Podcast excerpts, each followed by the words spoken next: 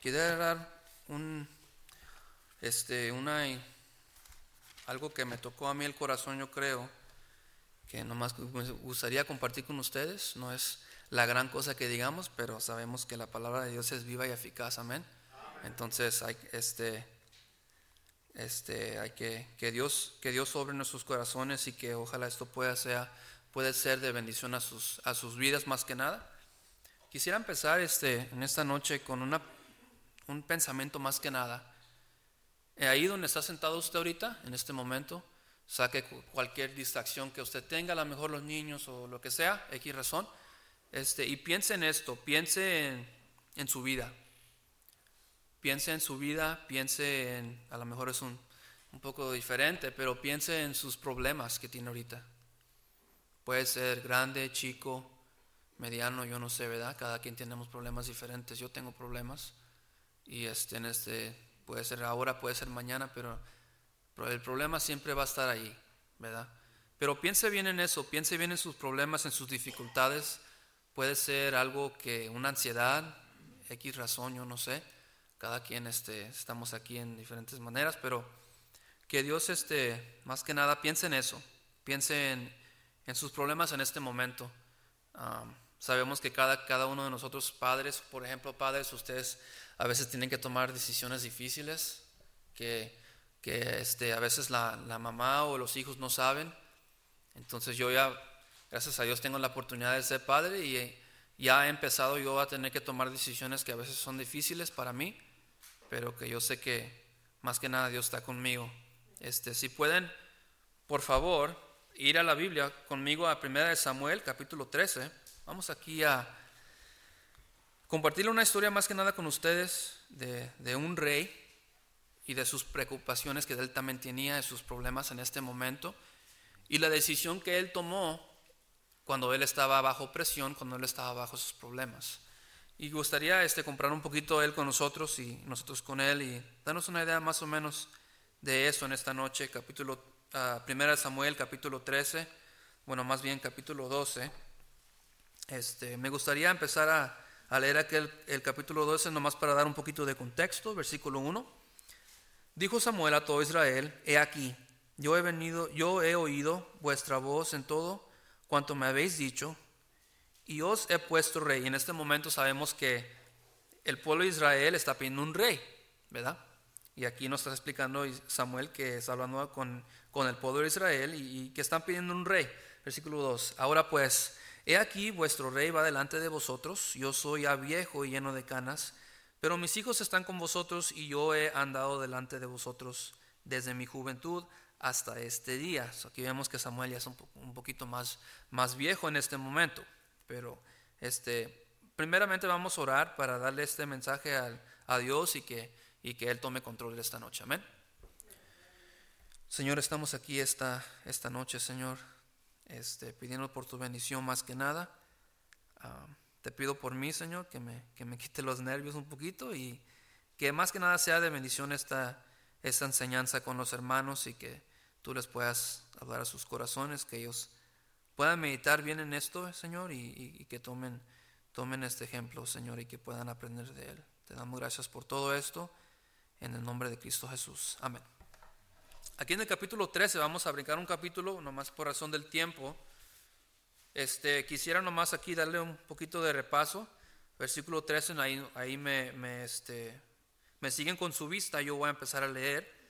Este, es un poco poco este, vamos a leer casi todo el capítulo, entonces no, no, este, no se pierda. Amén. Versículo 1. Había ya reinado Saúl un año, que es el rey en este momento, que Israel estaba pidiendo. Y cuando hubo reinado dos años sobre Israel, escogió luego a tres mil hombres de Israel, de los cuales estaban con Saúl, dos mil en Micmas y en el monte de Betel, y mil estaban con Jonatán en Jabá de Benjamín. Y envió el resto del pueblo cada uno a sus tiendas.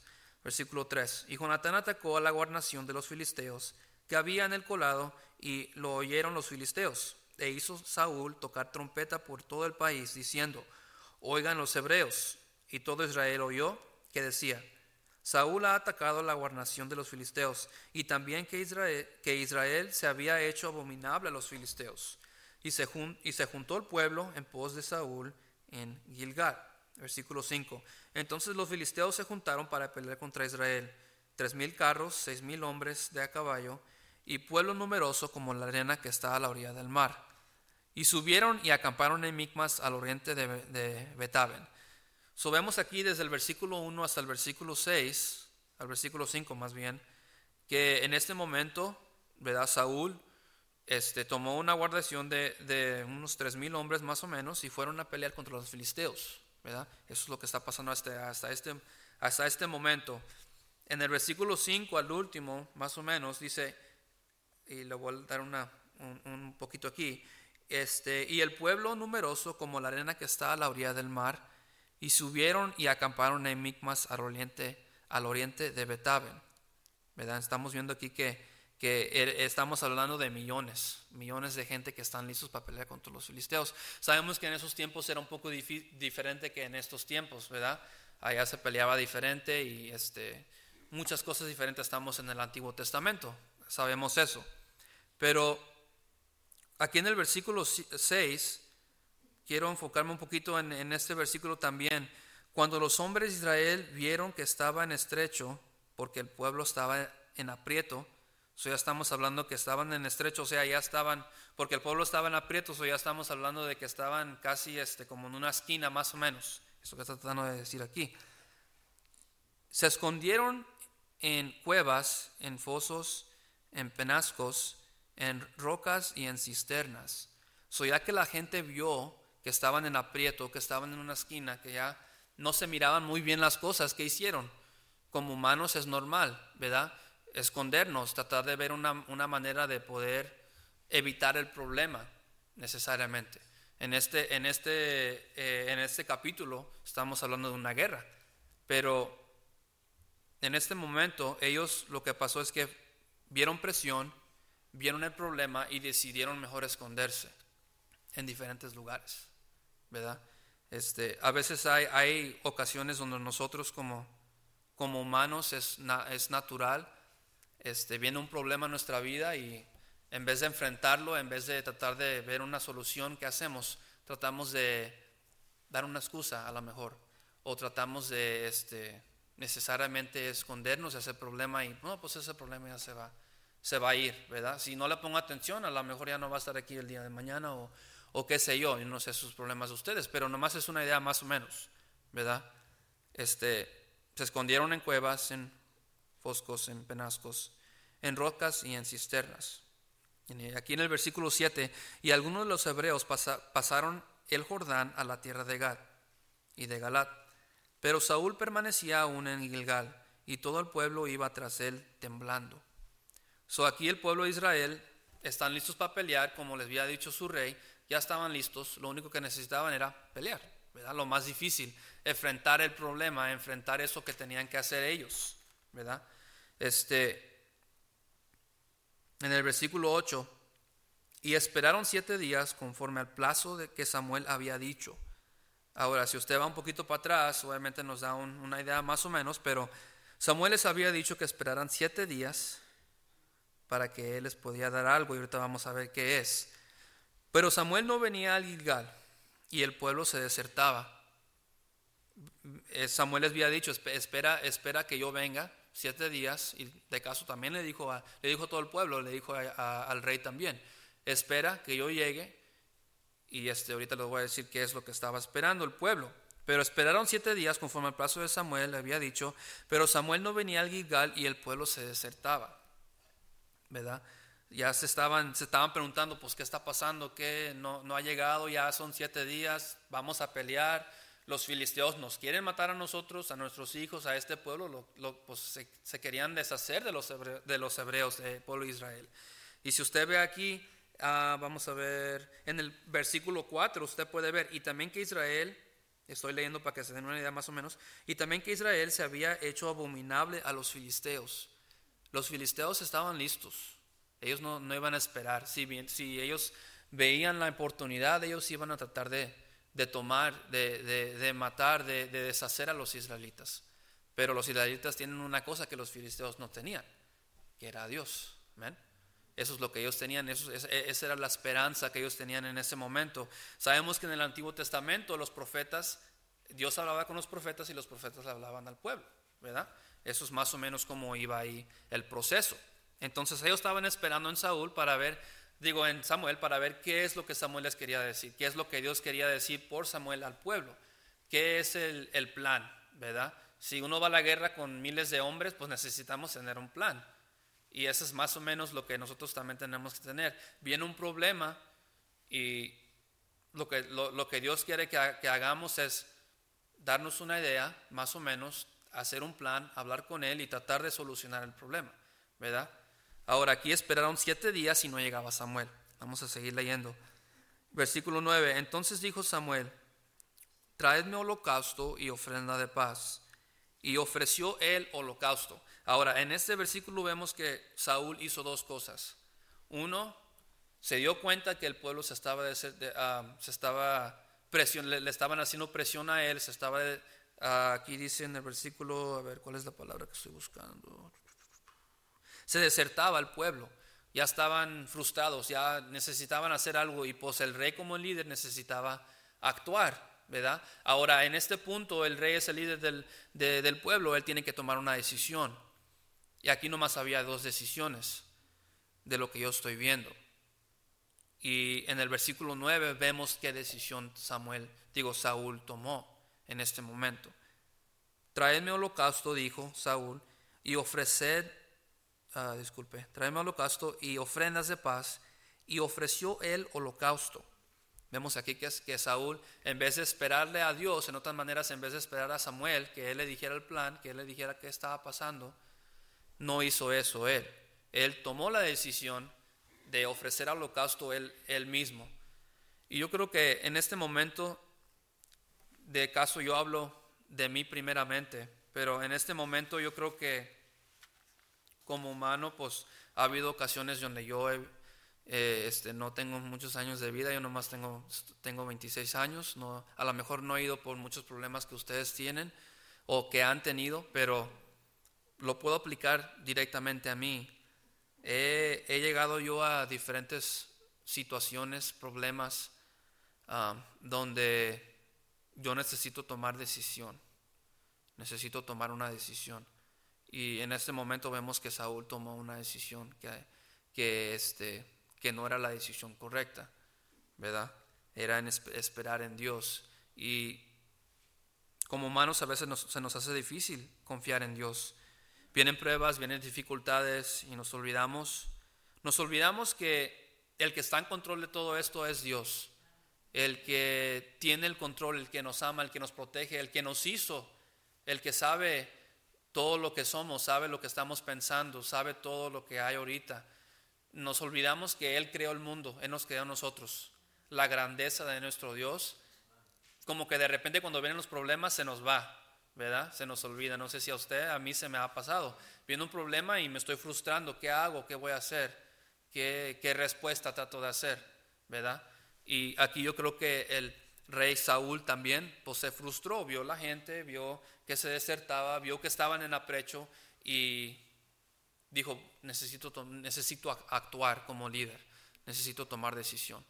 Y aquí vemos que Saúl les dijo, traedme holocausto y ofrendas de paz, y ofreció el holocausto. El versículo 10, y cuando él acababa de ofrecer el holocausto, he aquí que Samuel venía. Qué casualidad. En cuanto él tomó la decisión de hacer lo que no debería de hacer, en otras maneras, el plan de Dios, el mensaje de Dios ya estaba, o sea, ya, ya estaba a la puerta, ya estaba cerquitas. Pero por su porque él se frustró, porque él dijo, no, pues tengo que tomar acción, estos, si no hago nada, ellos me van a culpar, o X razón, lo que él estaba pensando en ese momento, dijo, yo necesito hacer algo, especialmente porque soy líder, yo necesito tomar decisión. Entonces, aquí en el versículo 10, y acababa de, y acababa de dar ofrenda al holocausto, y hay aquí Samuel que venía. Y Saúl, y vamos a seguir leyendo, y Saúl salió a recibirle para saludarle. Versículo 11. Entonces Samuel dijo, ¿qué has hecho?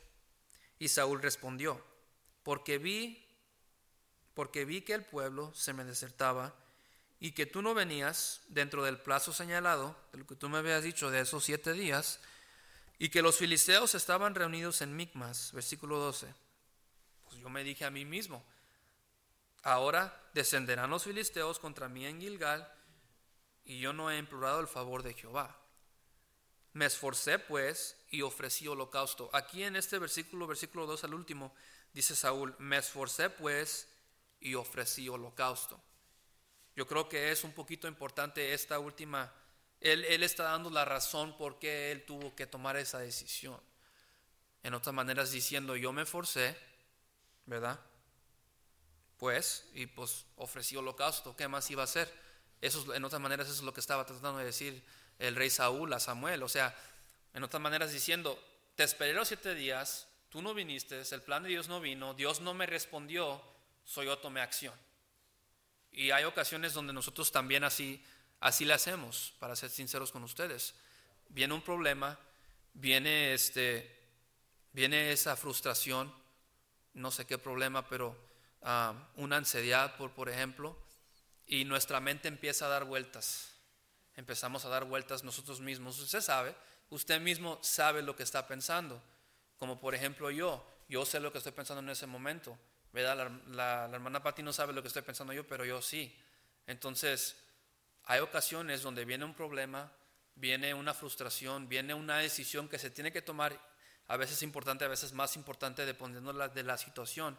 Y tratamos de poner excusas, tratamos de decir, no, pues Dios, yo te esperé cuando tú me dijiste, yo te esperé a lo que tú dijiste y pues no pasó nada tuve que tomar, tuve que hacer algo. En otras maneras, nos damos la excusa de decir, está bien, yo puedo solo.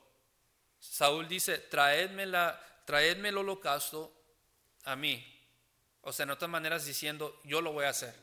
Yo voy a pedir la bendición de Jehová. No voy a buscar a Jehová, no voy a esperar a Samuel, no voy a esperar a lo que Dios tenga para mí. Yo lo voy a hacer porque yo puedo. ¿Verdad? Y a veces hay ocasiones donde uno en su propia mente empieza a pensar eso. No, pues yo puedo, yo, yo, he, yo he solucionado otras, otros problemas antes, yo he enfrentado cosas más grandes y no ha pasado nada, todo ha salido bien. Pero yo creo que en este momento, hermanos, estamos este, en ese momento que usted está pensando eso, que yo he pensado eso, nos olvidamos que necesitamos buscar la bendición de Jehová primero. Necesitamos ir a Dios y, y hablar con Él, preguntarle qué es lo que tú quieres que haga. Hay, ocasiones donde a veces es cuando también una decisión te tiene que ser rápida, ¿verdad? A veces eh, ahí en el momento, ¿qué hago? ¿Verdad? Necesito yo actuar, necesito hacer algo, necesito tomar una decisión ahí mismo. Y pues uno a veces dice, no, pues ah, voy a hacer esto, o, haz esto, o, o X razón, en vez de decir, Dios, ¿qué quieres que haga yo? ¿Verdad? ¿Qué, es tu voluntad para mi vida en, este, en, este, en esta prueba que yo tengo? ¿Qué es lo que tú quieres que haga? Y en este momento vemos que Saúl, este, Saúl hizo la decisión de decir, pues yo tuve que hacer lo que tuve que hacer y me esforcé, yo, yo hice lo mejor que, que yo pude y era todo. Y ahí vemos que Saúl hizo, tomó la decisión de poner Dios a un lado, poner la bendición de Dios a un lado y, y, hacer cosas a su manera. Y este, a veces es, difícil hacer eso también, ¿verdad? No, no solamente dudamos en Dios, pero también dudamos en su tiempo. A veces sí vamos a Dios y le preguntamos, Dios, ¿qué quieres que haga? Y no nos responde así y hacemos lo que nosotros pensamos que tenemos que hacer. No nomás es confiar en Dios, pero es también confiar en su tiempo, confiar en el tiempo que Él tiene para nosotros. Este, y, como, y como voy al principio, hermanos, este, a veces es difícil, se nos olvida las cosas grandes que Dios nos, hace, que Dios no, nos, ha, nos, ha, hecho a nosotros. Por ejemplo, le quiero dar un ejemplo. Ah, ahorita por los nervios no me acuerdo de, de, la fecha, pero uh, yo creo que ustedes ya saben, estuvimos en un, en un accidente yo y mi esposa y, y, y Luna, y este, y pues en ese momento no me acuerdo mucho, la verdad, para serles sincero. Me están hablando. En ese momento, no necesariamente, este, no me acuerdo mucho de lo que pasó. Sé que, este, pues nos chocaron, ¿verdad? En ese momento no sabía qué estaba pasando, no me acuerdo mucho, mi esposa sí se acuerda porque ya no. Cuando nos pegaron, pues yo, este, ¿cómo se dice la palabra? Ah, no estaba consciente, ¿verdad? Este, y no sabía lo que estaba pasando. Ella dice que cuando nosotros nos chocaron, que vino la ambulancia, nos llevaron al hospital, cuando yo, que yo me salí del carro solo, yo no me acuerdo nada de eso, pero eso es lo que ellos me dicen, ¿verdad? Y ya después de un tiempo, ya que me desperté el siguiente día, ya, ya es cuando, es lo último que me acuerdo, que me desperté en la, en la casa de mis suegros, ahí estábamos, y me desperté y ahí estaba mi esposa. Estábamos, este, obviamente sé que estábamos en un accidente, pero no sabía qué había pasado. En ese momento, cuando pasó eso, mi mente empezó a dar vueltas. Empecé a pensar qué pasó, qué hice mal, cómo está mi hija, cómo está mi esposa, cómo está la otra persona que nos chocó, qué está pasando. Mi, mente empezó a dar vueltas.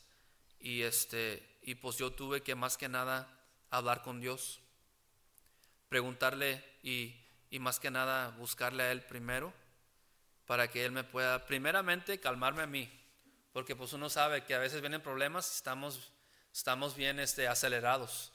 Y, y, en nuestras mentes más que nada, estamos pensando que qué pasó y que qué esto y que eso. Y pues yo le pedí a Dios que Él me pudiera dar la, la este, que, me puede, que me pudiera calmar un poquito para poder entender la situación y, y más que nada no enfocarme en mis, en mis emociones, ¿verdad? porque pues esa era una, eh, era una emoción en el momento, pero lo que quiero tratar de decir con este ejemplo, hermanos, es que a veces el carro que teníamos ya no estaba total loss, ya no, ya no, ya no funcionaba, ya lo llevaron al, al junkyard donde, donde llevan los carros que ya no funcionan, ya estaba ahí. Entonces empecé, empecé a pensar yo como líder, como el hombre de la familia, ¿qué voy a hacer? Ya no tengo carro, este, me había quebrado un hueso de aquí, estaba, cada mañana que me levantaba, estaba en dolor, tomaba estaba en muchos medicamentos, mi esposa también, y en ese momento la grandeza de Dios se me fue. Lo, la razón por qué Dios, o sea, que, Él me hizo, que Él me creó, que Él me dio la vida, eh, se me fue. La confianza de Dios ya no, ya no existía en mi mente en ese momento. No más existía lógica, lo que había pasado, lo que yo me acuerdo, qué es lo que yo voy a hacer. Y más que nada en ese momento yo creo que Dios, Dios y obviamente estábamos en, esa, en ese accidente, Dios sabe por qué, Él lo, él lo permitió de esa manera y ahora sé por qué, Ya después de un tiempo ya empecé a ver, pero más que nada en ese momento yo creo que Dios me estaba tratando de agarrar la atención a mí primeramente. Yo no sé, yo obviamente yo vivo con mi esposa, ella tiene su relación directamente con Cristo diferente que yo, pero de lo que yo sé es que yo estaba un poquito alejado de Dios y Él estaba tratando de agarrar mi atención. Y esa era la manera que Él lo hizo. Ahora, para que ustedes sepan, obviamente ustedes saben, yo soy hijo del pastor. Yo he ido iglesia tras iglesia tras iglesia, escuchando predicación tras predicación, pero yo mismo nunca tomé la decisión de realmente seguir a, Cristo, seguir a Dios. Entonces, ¿qué estaba haciendo? Nomás estaba dando vueltas. Y pues a lo mejor ustedes se acuerdan, el pueblo de Israel también estaba dando vueltas, pero bueno, ese es otro mensaje. Este, pero Dios me, más que nada me dijo, tú eres el líder, esto pasó porque yo lo permití, ahora ¿qué vas a hacer tú? Y aquí es donde el rey Saúl también le hizo la misma pregunta a él lo estaba testeando, ¿verdad? En otras maneras diciendo. Nomás para que sepan, también vengo de Texas eso. Si tengo una palabra que es diferente, nomás ustedes se van a dar una idea. Pero lo estaba testeando a él, lo estaba testeando como rey de Israel para que él, para que él fuera un ejemplo, ¿verdad? Pero en este, tristemente, en, esta historia que Dios nos está tratando de, de dar, vemos que en el versículo 9 Saúl tomó la decisión de hacer lo que Dios no quería que hiciera. El ejemplo de, por qué Dios lo había puesto ahí como rey ya no existía. Él hizo la decisión incorrecta y el pueblo vio eso. El pueblo lo seguía, él obviamente seguían a Dios, pero seguían al, rey que estaba ahí, que les decía qué hacer y X razón. Entonces a veces, a veces va a haber unos, ¿verdad? Hombres, también ustedes pueden ah, relacionarse, gracias, se pueden relacionar con esto. Ah, mamás también, cuando el papá no está, tienen que tomar decisiones a veces difíciles, tienen que tomar decisiones importantes. El papá se va al trabajo y el chiquillo está ahí y usted tiene que hacer diferentes cosas. O por ejemplo, el hermano va para afuera y usted, hermano, tiene que tomar decisiones. A veces va a haber ocasiones donde va a estar usted en una situación donde Dios le está tratando de atraer la atención, ¿verdad? Atraer la atención. Y ah, en este momento Dios le estaba tratando de atraer la atención a Saúl y vemos que hizo algo algo que no debería de hacer. Y vamos a seguir leyendo para que nos demos una idea más o menos qué, dijo Samuel, ¿verdad? En esta historia. Eh, versículo 11. Entonces Samuel dijo, ¿qué has hecho? Y Saúl respondió, porque vi que el pueblo se me desertaba, de otras maneras, ya se me había acabado el tiempo, ya estaba bien frustrado, ya tenía que hacer algo, ¿verdad? Y que tú no venías dentro del plazo señalado de lo que tú me habías dicho, y que los filisteos estaban reunidos en Micmas. Versículo 12. Me dije, ahora descenderán los filisteos contra mí en Gilgal y yo no he implorado el favor de Jehová. Me esforcé pues y ofrecí holocausto. Versículo 13. Entonces Samuel dijo a Saúl, locamente has hecho. No guardases el mandamiento de Jehová, tu Dios, que él te había ordenado, pues ahora Jehová hubiera confirmado tu reino sobre Israel para siempre. So aquí estamos viendo que la consecuencia de necesariamente esperar en Dios, eh, confiar en Dios, tomar esa decisión de ser un ejemplo, vemos la consecuencia de lo que Él está diciendo. Y es una consecuencia muy grave, si usted está leyendo aquí. Vamos a leer una vez más. Pues ahora Jehová hubiera confirmado tu reino sobre Israel para siempre. O sea, Dios tiene cosas más grandes, tenía más cosas más grandes para ti, pero porque tú, en vez de ir con, con, Cristo, con Dios primero y, decirle, Dios, ¿qué quieres que haga? Confiar en Dios, todo va a estar bien, no importa si todo el mundo se está quemando, si Dios está conmigo, yo voy a estar bien. Él no hizo eso, él tomó la decisión de hacer lo que no debería de hacer. Y ahora aquí están las consecuencias de esa decisión, ¿verdad? Y yo creo que es una consecuencia que el rey Saúl en ese momento como que lo cachó de, sorprendido. A lo mejor dijo, no, pues yo soy el rey, no, me va a pasar nada, ¿verdad? Dios está conmigo, yo, yo lo puedo hacer, entonces yo lo voy a hacer. Y pues eso fue lo que hizo. Y vemos que ahí, en el versículo 13, que Jehová hubiera confirmado tu reino sobre Israel para siempre. Y pues aquí lo podemos también comparar a nosotros, hermanos. A veces hay, como digo, hay problemas y hay una situación y actuamos incorrectamente, no vamos directamente a Dios y a veces va a haber consecuencias de eso. Aquí Dios nos está tratando de dar un ejemplo del rey, del, rey Saúl con este, en este momento que él estaba haciendo, ¿verdad? El principio del, mensaje yo le, yo le pedí que pensara en sus problemas, que pensara en su vida y pensara en sus situaciones, sus ansiedades, ansiedades, este, y pensara bien en eso, y ya que los tiene más o menos una idea de lo que usted está pensando, en ese momento donde usted está pensando ese problema, ¿usted tiene a Dios en medio de ese problema? ¿Usted está pensando, hay todo esto, pero Dios está conmigo? Porque el rey Saúl sabía que era rey de Israel, él sabía lo que podía hacer, él sabía qué decisión podía tomar. Pero en este momento cuando, le, cuando el pueblo se le desertaba, eh, estaba bajo presión, eso ya no existía.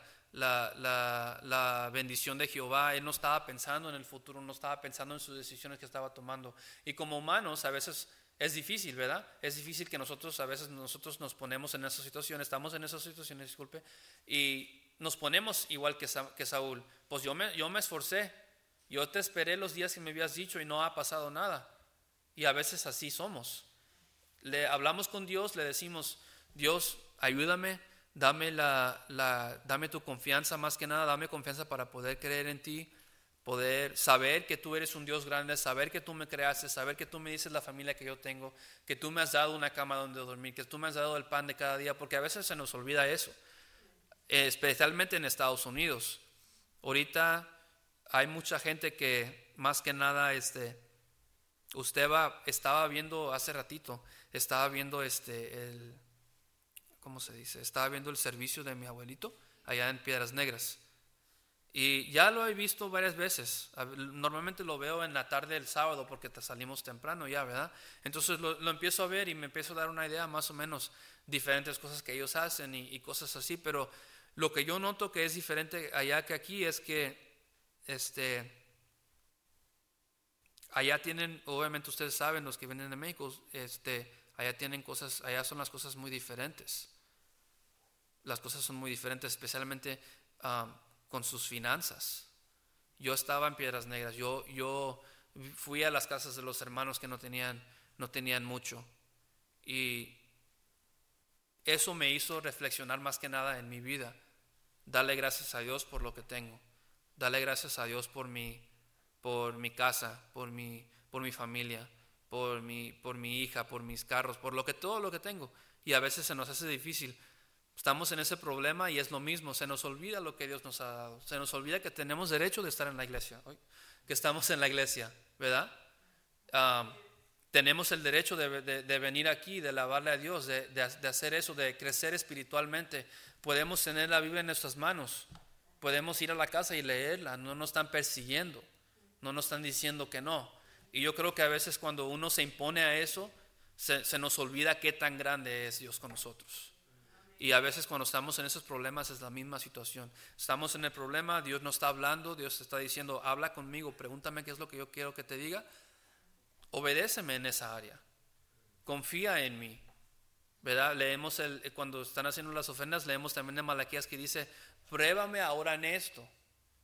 Cuando está hablando de los diezmos, pruébame ahora en esto. Yo quiero que me pruebas, quiero, quiero que me des la oportunidad de poder bendecirte, pero necesitas obedecer primero. Y en este momento Saúl no obedeció, tomó la decisión que no debía tomar y la consecuencia con eso.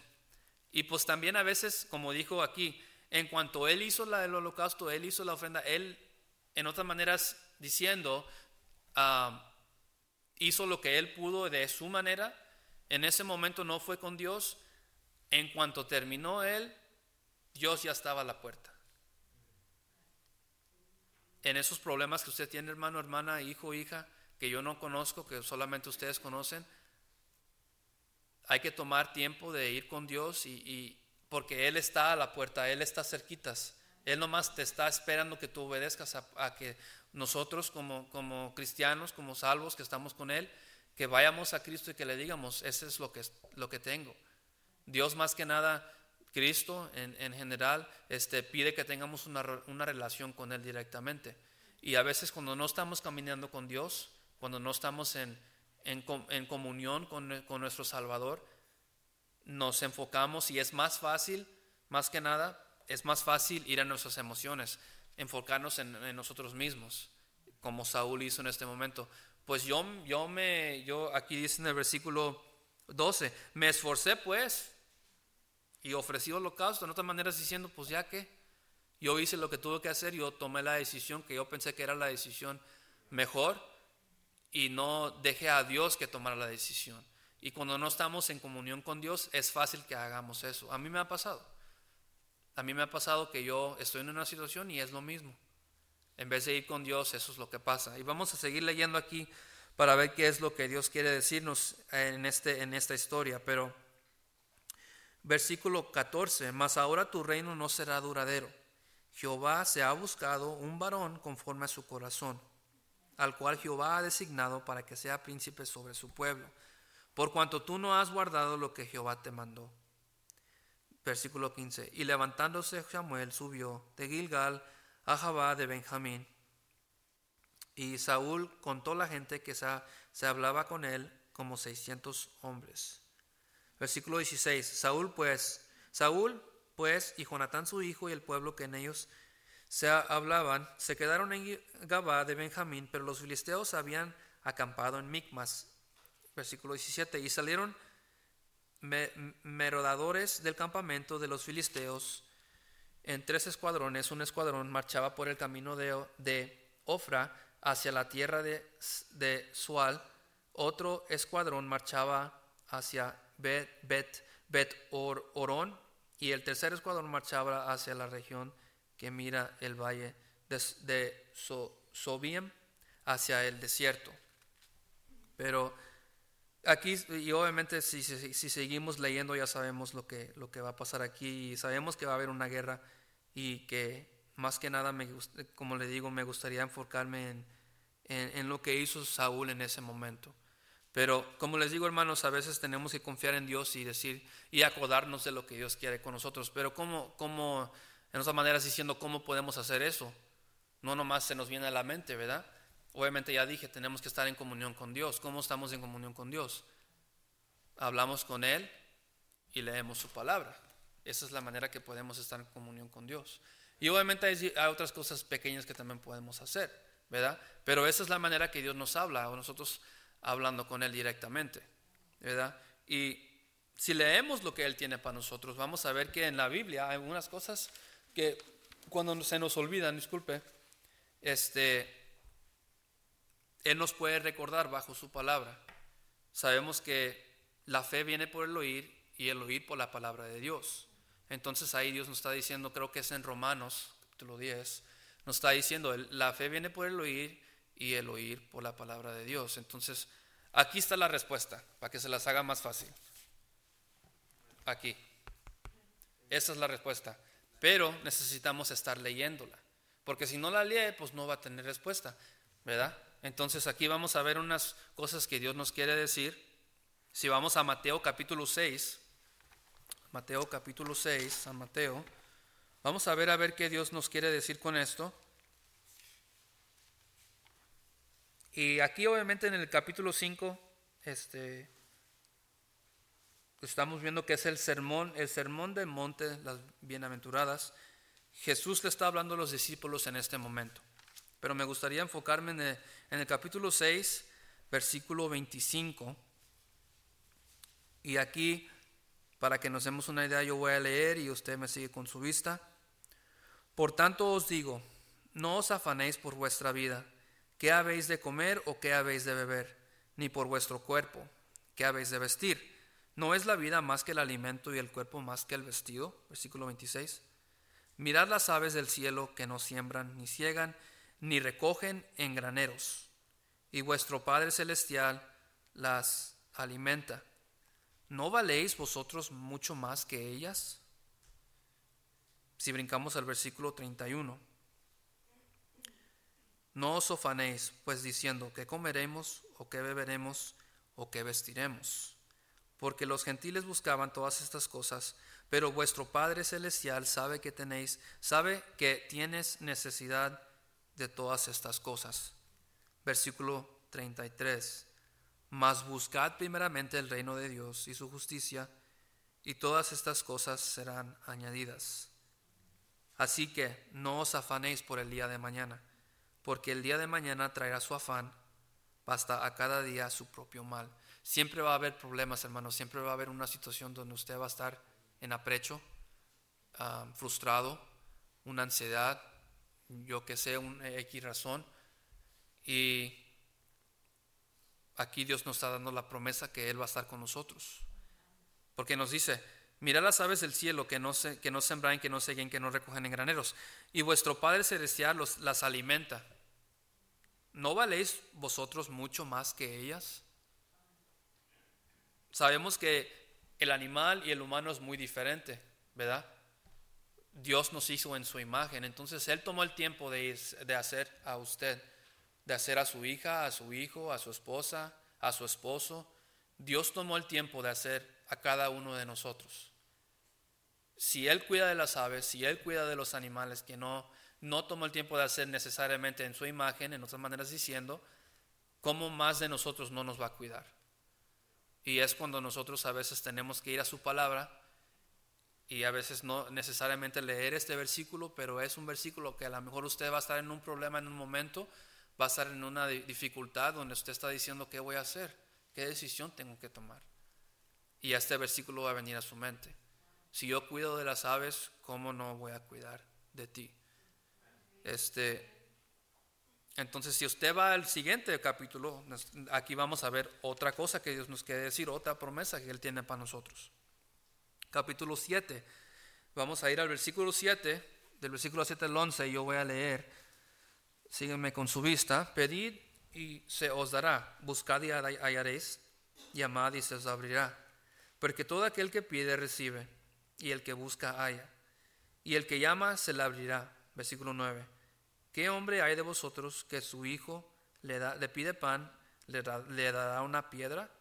¿O si le pide un pescado, le dará una serpiente? Pues si vosotros, siendo malos, sabéis dar buenas dádivas a vuestros hijos, cuánto más vuestro Padre que está en los cielos dará buenas cosas a los que le pidan. So aquí nomás Dios nos está diciendo, ¿cómo no, no en, el capítulo 6, cómo no voy a cuidar de, las, de, de usted, de nosotros, si cuido de los aves. Y aquí nos está diciendo el capítulo 7, cuánto más vuestro Padre que está en los cielos dará buenas cosas a los que le piden. Es todo lo que tenemos que hacer. Estar en comunión con Dios y pedirle qué es lo que Él quiere que, no, que hagamos nosotros. En esa situación, cuando yo estaba en el choque, yo estaba haciendo finanzas, yo estaba, estaba viendo diferentes cosas, yo necesitaba tomar decisiones que me iban a afectar en el futuro. Y pues yo creo que este, más que nada lo que ahí me salvó, lo que ahí me ayudó fue que Dios estaba conmigo, que Dios estaba tomando las decisiones por mí.